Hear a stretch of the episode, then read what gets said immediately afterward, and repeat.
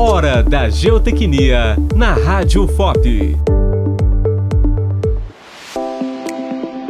Compactação de solos.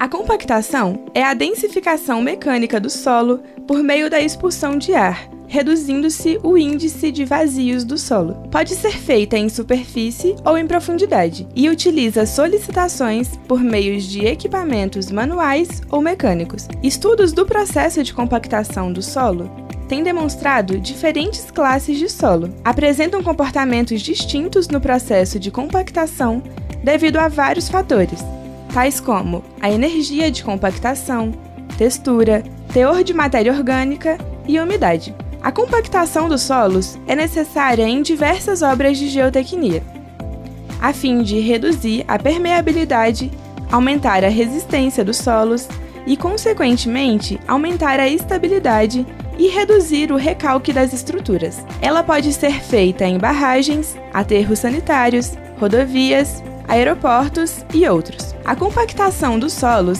também ocorre em situações quando uma determinada pressão externa é aplicada sobre o maciço, por exemplo, pelo tráfego de máquinas agrícolas, equipamentos de transporte ou animais.